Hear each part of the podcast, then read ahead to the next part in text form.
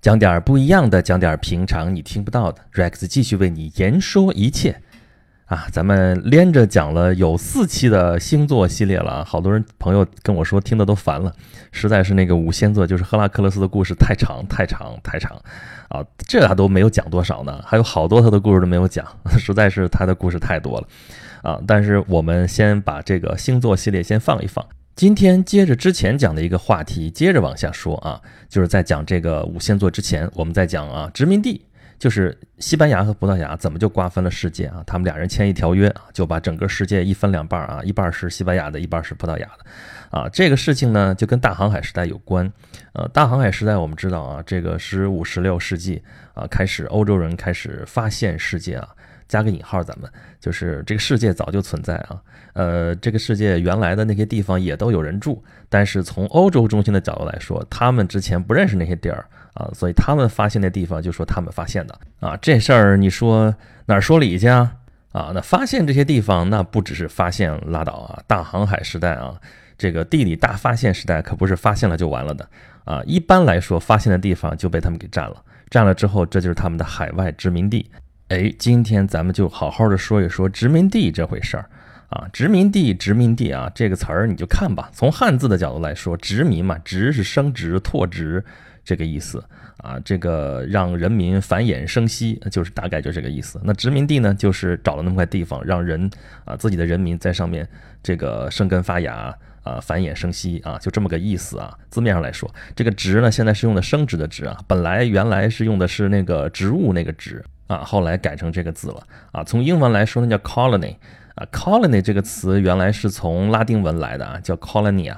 ，colonia 是本来是罗马人啊，罗马公民啊，和他带着一帮他自己家的这些人啊，在那个呃亚平宁半岛上，因为他们本地是在罗马嘛，那离开罗马之外都是外国。原来罗马城是一个城邦嘛，啊，到那个地方去要守卫海岸，守卫那个地方他们的一些利益怎么办？就到那地方建立一些小的社群，那就叫 colony 啊。在那地方有什么特点呢？那个地方就是仍然保有罗马人的这个公民权啊，但是呢，就是不在罗马罗马城里边啊。随着那个罗马这个世界啊越来越大，越来越大，所以这些地方越来越多啊，也离开了亚平宁半岛，到了海外的地方，那还是叫 colony，这就是它的殖民地。但殖民地再早之前，并不是罗马人发明的啊。这个在古地中海世界里边，这个殖民地是非常非常常见的一种存在啊。我们之前讲过，腓尼基人那个特别爱航海、特别善于经商的那个民族。我们说他还创制了腓尼基字母啊，这个字母往西传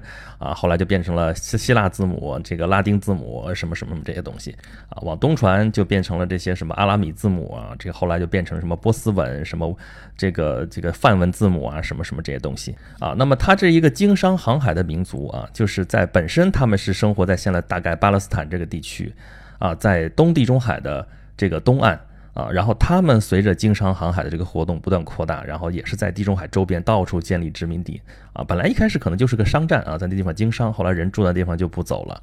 啊，然后后来就变成了他们的殖民地。但那个时候的殖民地的特点是因为，呃，交通不便嘛，啊，是吧？也他受那个本土的这个控制就没有那么强。有些地方甚至后来发展成非常强大的一个呃政权，比如说迦太基，就是那个著名的汉尼拔所在的那个城邦，大概在现在的突尼斯那个地地方。啊，迦太基后来跟啊罗马是争夺地中海的霸权，最后是失败了啊。罗马人是三次布匿战争啊，最终是毁掉了迦太基啊，最终成长为一个庞大的罗马帝国啊。腓尼基人建立殖民地是比较早的，那么在整个古地中海世界里边，啊，建立殖民地这事儿一点都不稀奇啊。后来发扬光大的是希腊人啊，希腊人这个建立殖民地就更有意思了啊。啊，因为希腊这个地方，咱们之前说过啊，这山河破碎啊，到处沟沟壑壑啊，因为山那个隔着之间啊，互相之间想沟通非常困难啊，所以他们扎在一个地方，独立建一个小城邦啊，然后这个城邦啊发展到一定程度之后，这人口越来越多，这个土地越来越贫瘠，土地不够分的呀，怎么办呢？有一部分人就到海外去啊，寻找生存空间啊。啊，你看啊，咱们这个星座系列一直在讲的，其实就讲的是古希腊这些神话。这神话里面有很多是这个，就算不是历史，也是历史的一个转折，一个扭曲的呈现啊！咱不之前一直说过吗？古希腊这些大英雄是干嘛的啊？就是在自己城邦待不下去了，要不就是庶子啊，就是私生子，要么就是被迫害，要不就是被压迫，然后这些大英雄，然后就到海外去发展。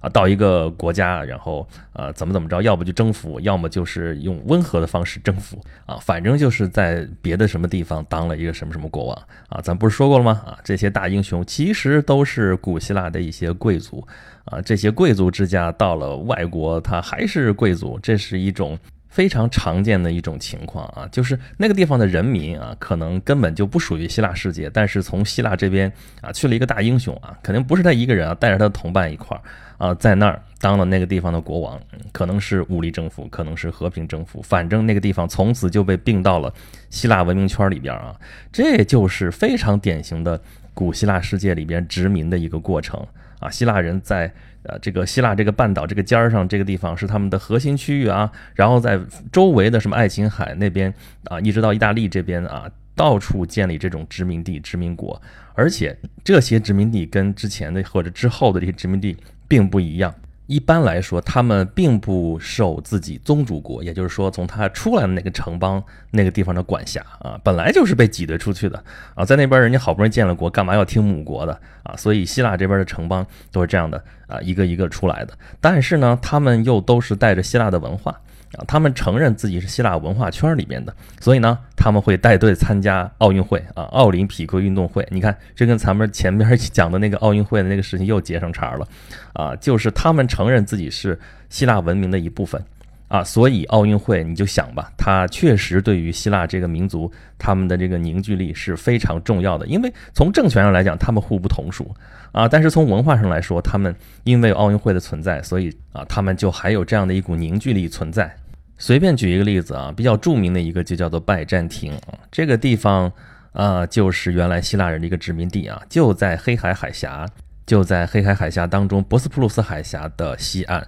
啊，希腊人在那儿建了一个小小的城市，叫做拜占庭。啊，后来这个城市被啊君士坦丁大帝看中了啊，就是到罗马帝国时代了啊，说要迁都啊，从罗马迁到这个地方来啊，把它名字命名为新罗马啊，它的正式名字一直就叫罗马，它就是一个新的罗马。但是后来它的名称叫做君士坦丁堡。啊，到后来一四五三年被占领之后，叫做伊斯坦布尔，这就是很典型的一个呃殖民城市，后来成了一个著名的一个世界的城市，而且啊曾经一度被认为世界的中心啊。古代希腊世界啊，就是因为他们不是一个统一的国家，他们不是靠着一个稳定的政权、一个统一的政权去扩张的啊，他们是靠着这样的一个一个的殖民地啊，呃缓慢但是持续的啊，就是向外界殖民、向外界扩张啊，扩张它的希腊的文明。它的文化，啊，这个事情啊，怎么去理解它啊？我们呃经常去看所谓世界历史的话，总觉得好像隔了一层啊，跟我们东方、跟我们中华的文明好像啊距离比较远，好像不是很容易理解。但其实我给大家说一说这个事情。也就没有那么难理解啊！咱们这个演讲录经常做这种东西方的这种对比嘛啊！咱们其实之前讲过，我说封建制是什么？在中国讲封建制讲的，当时讲了一句话，说封建制其实是农业民族的一种武装殖民。哎，还记不记得这句话啊？这句话不是我说的啊，这句话是钱穆老先生说的啊。但是他说的这句话给我们提供了一个新的角度啊。我们去看这件事情的时候，我觉得就很多事情豁然开朗。就说中国存在不存在殖民？我们一直说我们近代受这个殖民压迫、殖民主义啊，殖民地怎么怎么样啊？我们中国也被变成了半殖民地啊。虽然没有彻底的沦为殖民地，但也是悲剧命运也差不多了啊。那么我们中国人自己有没有搞过殖民地？啊，如果说海外殖民地的话啊，确实比较少啊，因为中国不是一个航海民族啊，至少古代的时候不是啊。那中国是个农业民族啊，那么就从农业民族的这个角度来说的话，其实这个殖民。就是存在的啊！网上还有这样的话题，说我们呃中国这个中华民族，这个汉民族是不是一个扩张性的民族啊？现在我们可以说我们是爱好和平，爱好怎么怎么样。但咱们也说一句话啊，说中国九百六十万平方公里的土地也不是充话费送的。呃，在上古时代的时候，春秋之前，在这个华夏民族还比较弱小的时候，他要是扩张这个文明，他会采取什么样的方式？这就是封建制。咱们说过了，封建封建制是封土建国啊。最典型的是周初分封，但其实封建制并不是从周朝开始的啊，这不是一个起点啊，只不过周初这个分封比较清楚，我们现在能够看到的文献也比较多啊。分封过程当中有些是一个继承事实啊，就是这个地方本来是谁在这儿统治，什么王族啊，什么公族啊，之前有多少多少代了啊，那继续在这儿吧，就把你封在这儿，这是一方面。另外一方面呢，就是分封了很多啊自己的这个呃亲戚。周天子的亲戚叫朱姬嘛，因为周天子姓姬啊，所以姬姓的这些诸侯国，比如说鲁国，比如说燕国，比如说虢国啊，后来的时候还有晋国，还有再后来有郑国，这些都是姬姓的诸侯国啊，分封了这个姬姓的这个诸侯国是最多。啊，还有一些就是不是他的一些朱姬啊，不是这个周天子的亲戚啊，但是呢，是一些古代啊圣贤之后啊，古代的这些什么尧舜禹汤的后代啊，比如说陈国啊，陈胡公满，这是舜的后代啊，比如说我们说杞人忧天那个杞国啊，杞国就是大禹的后代啊，就把这些啊各个地方分封一下啊啊啊，再有就是他一些功臣的后代啊，不是姬姓啊，但是啊是有功于社稷啊，所以也分封，最典型的就是齐国啊，这个。呃，姜太公啊，就是吕尚啊，姓姜氏吕啊，封在了齐国啊。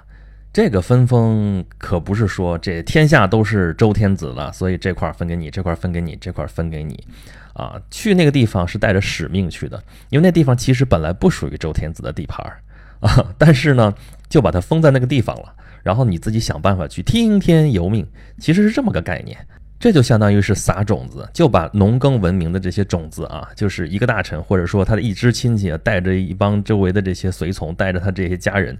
到那个地方啊，分封的那个地方去建立一个啊，其实就是居民点儿啊，一个定居点儿啊，定居点儿的方式可能就是城池啊，在欧洲或者在其他地方会建城堡啊，但是在中国就是建城池，这个城池文化后来是越来越发达。啊，那个因为中国很大的地方，这是中原地区嘛，都是平原，你建城堡依山而建，哪儿找那么多山？所以就是建城池，啊，然后从城池辐射周围的这些地方，啊，在这儿建农田。古代不是有井田制吗？啊，你别光看它是农业生产的单位啊，它也是寓兵于民啊，啊，这些不光是种地的农民啊，真要打仗的时候，这上阵就是兵啊。所以啊，这封建制其实就是上古三代的时候的这个殖民政策啊。啊，就是比方说，我把姜子牙封到齐这个地方了。齐这地方原来是东夷呀，这地方根本本来不是周天子地方。周天子在哪儿呢？周天子在现在西安那个地方，在陕西那个地方，那么老远啊。东边这地方原来都是商朝的移民，然后再往东这边东夷商都管不了的这地方，然后把姜太公派到那个地方去了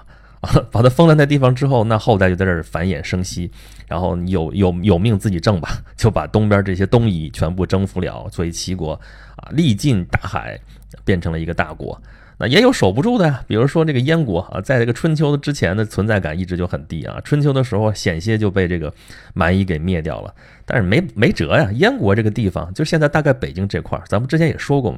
燕国这个地方啊，历来就是农耕民族和这个游牧民族的一个分界点啊，所以它处在这个位置就比较尴尬啊。春秋的时候差点就被这个蛮夷给灭掉了，被这个游牧民族给灭掉了啊。所以为什么齐桓公？当时能够成为春秋一霸啊，而且春秋那个第一霸啊，呃，之前郑庄公那小霸不算啊，春秋五霸之首，就是因为啊，他提出来就是尊王攘夷。尊王攘夷啥意思啊？就是大家共同尊崇这个周天子啊，以挟天子以令诸侯，以周天子的名义去啊，我带头啊，老大就是跟着我去争这个四夷啊，争这个蛮夷啊，其中有有一项就是帮助燕国这个。啊，几乎就是复国啊！燕国已经被打得快灭了啊，后来就在齐桓公带着诸侯的帮助下，才重新建立起来啊。燕国这个反正是一直不怎么强，但是一直续命续的还挺长啊。从周初封建到最后被。啊，秦国给灭掉，还成了诸姬当中啊称的年头最长的一个啊。但是你就看在春秋的时候，这个形势其实很险恶，这其实就是殖民啊，相当于是在整个这个蛮夷的世界当中撒下去文明的种子，到一个一个地方去殖民，建立殖民点儿啊。只不过后来这些殖民点儿它不断的扩大，不断的扩大，后来就接上壤了，因为中国这地方是大平原啊。啊，中原大地，你这个中间互相就能够联系得上。后来到战国，后来到兼并，后来就成了统一的一个啊，天下啊，后来这个华夏文明圈就变成了一个统一的世界啊，这就是东方这边的故事。那么在西方这边，希腊世界刚说建立那么多殖民地，互相都是打来打去，打来打去啊，一直就这么内耗。但是其实呢，跟中国发生的事情其实也是类似啊，就是希腊人靠自己这最后也没有能统一了。但是在旁边一个 近似为蛮夷，大家希腊人都看不上眼的马其顿人啊，过来统一了希腊世界啊。这个亚历山大大帝啊，他爹啊啊腓力二世啊，过来统一了希腊。中国其实也是啊，中国最后这东方六国打来打去，打的都是号称文明的怎么怎么华夏多么多么灿烂，最后被西边的大家一直视为蛮夷的秦国给统一了啊。这是在。欧洲东地中海在希腊世界这个地方发生的故事，那么在后来扩而大之啊，就是到了罗马时代啊，罗马扩张啊，这个在从希腊世界来说，从这个文明的希腊世界来看，这也是一边西边的一个蛮夷啊啊，但是他后来扩展来扩展去，就占领了整个地中海世界啊。刚才说了 colony 这个词啊，colonia 啊这个词本来也是来自于拉丁文。啊，这是罗马人在建立殖民地的一个方式啊。罗马人建立殖民地跟希腊人就不一样了啊。他建立殖民地之后啊，这个地方仍然是啊罗罗马公民。罗马公民多牛啊，这跟希腊的这些小城邦可不一样啊。罗马后来慢慢变成了世界的中心，那么这些殖民地啊就成了这个罗马统治世界的的前站啊。啊，整个罗马帝国范围之内，可以说整个都是它的从殖民地慢慢演化成了一个大帝国。但这个思路呢，后来其实就是西方殖民的一个思路。虽然罗马帝国后来崩溃了啊，但是继承了这个罗马帝国的这片土地啊，这个宗教啊，还有这些王冠啊，什么这一套东西的这些当年的蛮族啊，在后来的时候也是啊承袭了很多罗马帝国统治世界的一些思路，其中就包括这个殖民地的这个思路。啊，而且他们建立殖民地其实并不是从啊地理大发现才开始的啊，啊地理大发现只是让他们在海外更多的拓展这样的殖民地啊，其实他们建立殖民地是在十字军东征的时候就开始就有了啊，他们十字军东征就是到东方去收回耶路撒冷嘛，啊在那地方建了一些王国，这些王国不能算是殖民地啊，就跟欧洲的这些拉丁这是王国是一样的，地位是一样的啊，但是呢后来这地方没守住丢掉了啊，而从像威尼斯这样的一些。啊，商业城市啊，他们在东方啊，东地中海这地方建立的一些商站啊，建立的一些跟本土离得遥远，但是啊，符合他们本城邦利益的这些地方呢，就是一些殖民地了。啊，那么地理大发现来了啊，欧洲人发现了一个比以前广阔的多得多得多的世界啊啊，那这个时候顺理成章的就是在这些地方要啊建立据点儿啊，然后要做生意啊，然后要开发当地，这就是。我们后来说的这比较典型的这些殖民地啊，这也是后来我们说啊，全世界的这个殖民主义时代啊，后来反殖民，呃，什么什么东西，就是这以后的故事了。哎，殖民这事儿呢，咱们现在说这肯定是一个不好的东西啊。咱们从小都学过这殖民的历史，尤其是咱们中国曾经还是殖民主义的一个受害者啊。从本地人的角度来说啊，你从海外来了这么一群人啊，就是。到了这个地方来啊，作威作福啊，成了统治阶级啊，这个掠夺、压迫、剥削，这肯定不是什么好事儿啊。但是呢，客观上来说，你从全世界的范围来说，人类历史这么几千年，还真就是都这么过来的啊。这一一个地方的人啊，这个人口膨胀啊，然后到别处去寻找生存空间啊，这是一个很常见的事情啊。啊，包括中国，我们也有这样的这个大型的这种人口迁徙，其实也是因为生存压力，要到别的地方去拓殖啊。你比如说闯关东，闯关东是干嘛呀？在山东这边人口压力，然后说那个东北那地方放开了，原原先那地方是清朝的那个呃龙兴之地嘛，啊，不让汉人去，后来放开了，放开了那就去啊，那个大批量的就是山东人过去。啊，包括我们家这祖辈上还有在东北，还有走西口啊，走西口是干嘛？也是啊，在山西这边那个待不下去了，没有讨生活，就到口外去啊。这口外沙湖口出去，到内蒙那地方去啊，拓殖去耕地啊。再有下南洋啊，下南洋那就更不用说了啊，到到东南亚去讨生活。现在什么新加坡、这个马来西亚这些地方啊，整个东南亚这是海外最大的华人社群啊。但是中国人这样的海外拓殖啊，这都是民间自发的，这是实在活不下去了啊，出去讨生活，都是这样的一种性质。但是在欧洲啊，这从地理大发现开始，这都是政府主导的、主动的到海外拓殖的这样一种行为啊啊，就算不是政府主导，也是政府允许或者政府特许或者是政府默许的啊，各种各样的什么东印度公司啊啊，各种传教的这些团体啊，以各种各样的形式吧啊，这都是殖民主义的一些特征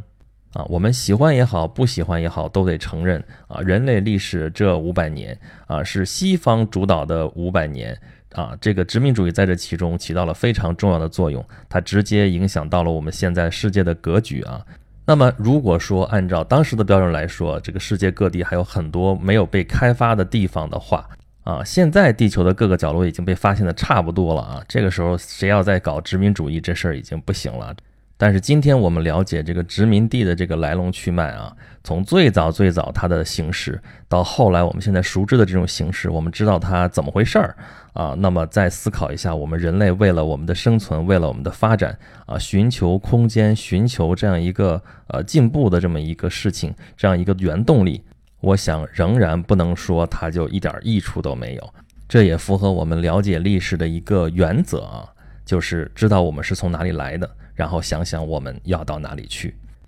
好吧？啊，这期咱们是聊了聊殖民地哪回事儿啊，也从东方西方这边做了一些对比，希望能给大家提供一个新的角度吧。如果有什么意见和建议，欢迎大家关注我的微信公众号“轩辕十四工作室”啊啊，这里边大家可以跟我直接对话，而且在公众号未来啊会有一些新的东西啊，就是各个平台可能听不到，只有在公众号上你去找。能够找到的一些东西，咱们今天先预告一下下，啊，咱们下期可能会来点儿不太一样的东西啊，也是大家可能久违了的一些内容，到底是什么呢？请听下回分解，咱们下期再见吧。